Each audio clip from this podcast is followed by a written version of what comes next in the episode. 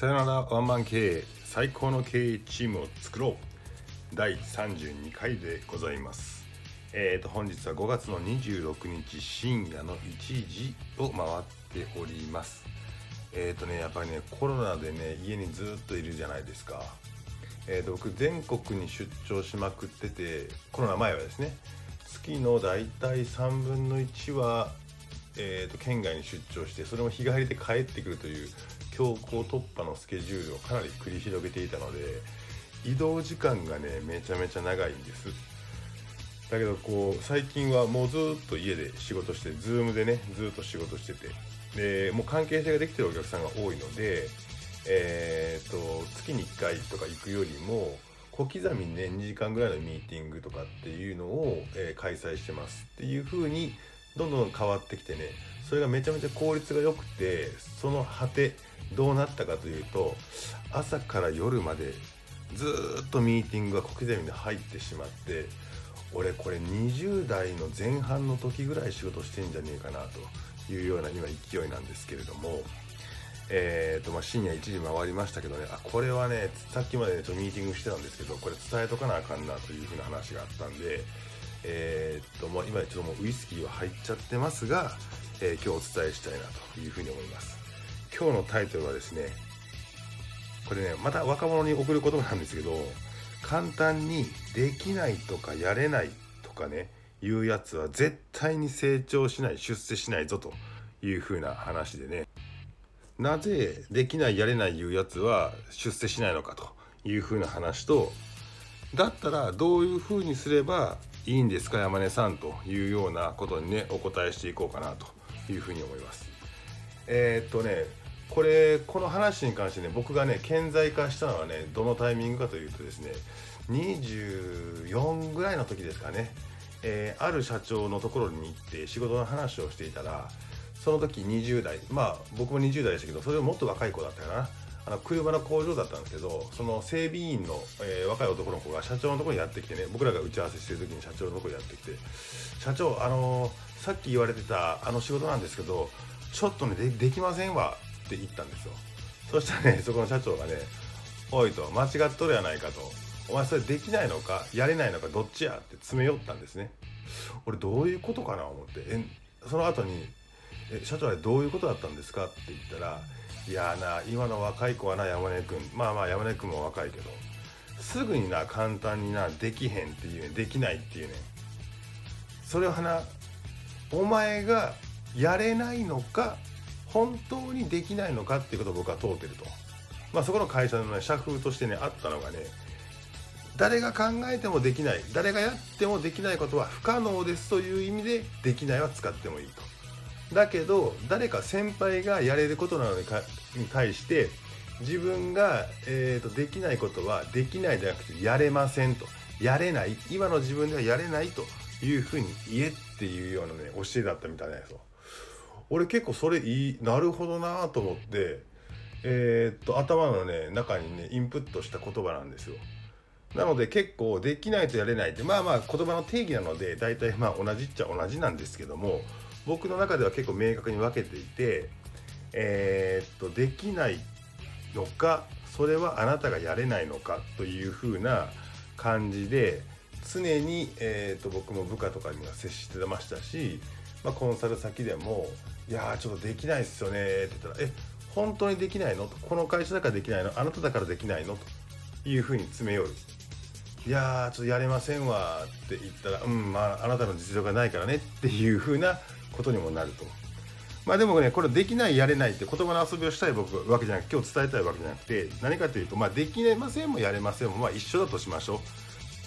でもね僕はねこの言葉を軽々しく使ってくれるなということを言いたいんですよ。ねもうねできませんとかやれませんって言った瞬間にもう仕事の放棄だし思考の停止なんですよ。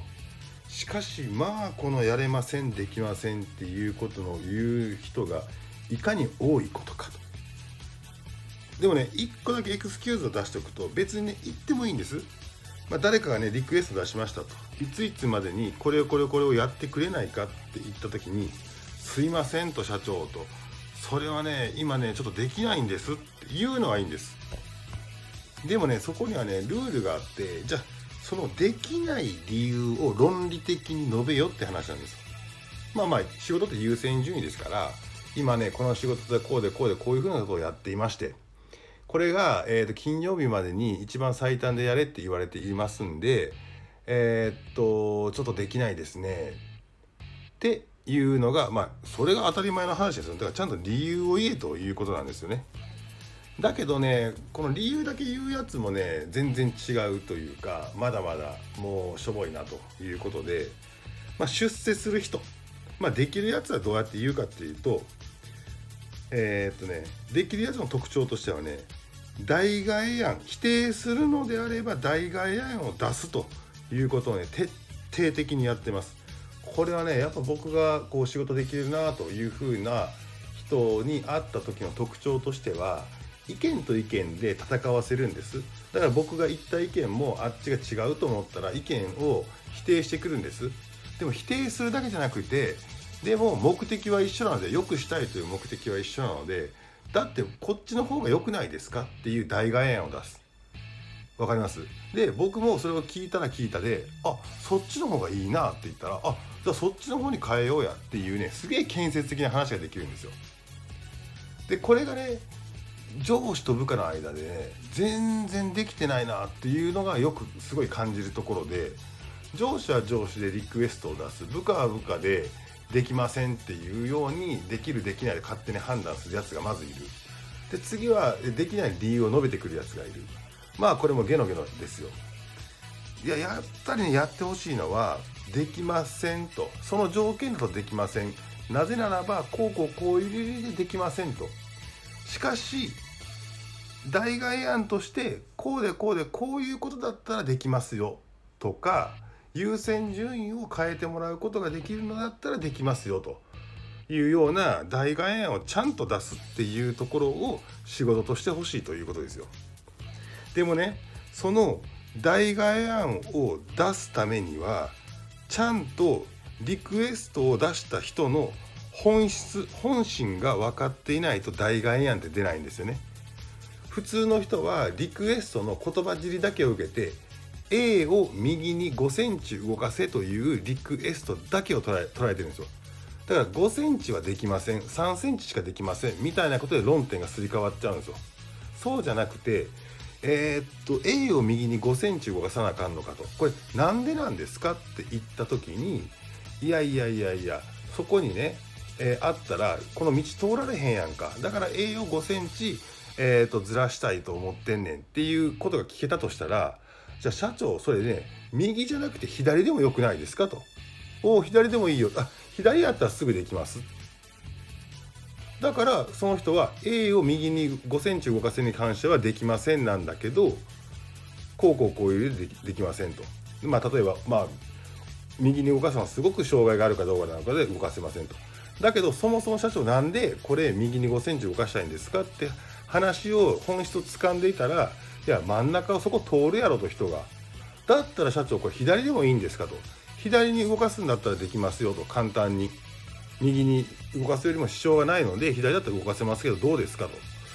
おおだったら左でええやないかと。これ問題解決ですよね。これができないんですよ。今ね聞いたらね簡単にねできそうな感じがするでしょ。でもこれができないんですよね。ってなった時にねこれねでも癖みたいになってるんですよ。できません。すぐ瞬間的にねできません。やれません。って言っちゃうやつ多いんですよ。なのでここはね癖の問題だから人間21日間癖づけすれば習慣が変わるのでこういう習慣を覚えてほしい。まずは絶対に最後まで最後の話を聞くまで Yes or No できませんできますって言うなって話なんですよ。これね逆に言うと簡単にねできますできますできますって言ってね安請け負いするやつもいるんですよ。これも NG ですね。これも大 NG もうそれほど結構大変でやれるんかじゃあよろしくねって言いながら仕事パンクしててその期日になってもそれができてないとかっていう人いるじゃないですか。これも結構若い子によくあるんですよね。うん、それでねめちゃめちゃ怒られるあ怒られるんだったら僕はもうできないで先に行った方がいいねっていう話だけどちょっと待てと。そうじゃないと。イエス or のできるかできないかっていうのを言う前にこれね毎回僕よく言ってる。ちゃんとその人のリクエストの本質を見極める。なぜ目的を見極める、えー、質問をしなさいと。それによってそのリクエストの、えーと、重要度をちゃんと推し量らいながらあとはそれをちゃんとコミュニケーションをとって、えー、すり合わせながら優先順位を決めてこの優先順位だったらできるよとかこの優先順位やるんだったら何かをしてもらわないとできないよって今度はあなたからリクエスト出せばいいんだって話なんですよ。そうやってね建設的にねちゃんとコミュニケーションを取っていかなきゃいけない。まあでもこれってえ、っとね今あの若手の人たちに対してねお前らができてないみたいなことを言うけどこれ結局はそういう空気を作れてない経営者の問題でもあると思っていて経営者の人が上からわーっとこうだこうだこうしろって言って言ってしまったらもうその質問をする隙も隙もね与えないみたいなね感じは絶対あるしそこに対して「ノーです」で「なんでやねん」でこうでこうでこうしたらいいじゃないかってもうやり方まで一気にいってしまうもう考えないですよそうすると考えない組織になっちゃうんですよあとねもう恐怖怖いマズローさんが言うてましたやんねあの安全よ安全とかね欲求安全欲求ね。安心安全欲求を満たしてあげないと人ってクリエイティブな感じにならないんですよ。だから今僕が言おうとしてるのはちゃんとクリエイティブなコミュニケーションを取りましょうよっていうことを言いたいのでこれね経営者の人が悪いって環境が悪いっていうのもあるんですよね。もう押し付けて押し付けて押し付けてゴリ押しでそれやらせようとする。そうなると「あはい」って言って安請けをしてぐちゃぐちゃになる。もしくはもうこれ安請けをして「はいはい」言ってたら俺らなんぼ残業せなあかんねん残業代はつけへんのにとかっていう話で安請けをしないっていう文化になってしまう。あとは、えー、ちょっとでも、えーと、無理そうな話は全部無理ですって DM 何も言わずに断ろうという文化になっちゃうんですよ。これはねよく感じる。だからこれねどっちの問題でもないですよ。じゃあ社長側、えーと、上司側は何何をしなきゃいけないかっていうとまずはリクエストを出す時にしっかりとした目的を伝えるべきですよね。こうこうこういう目的で今回これをいつまでにやってほしいんだけどできるかと。そしたら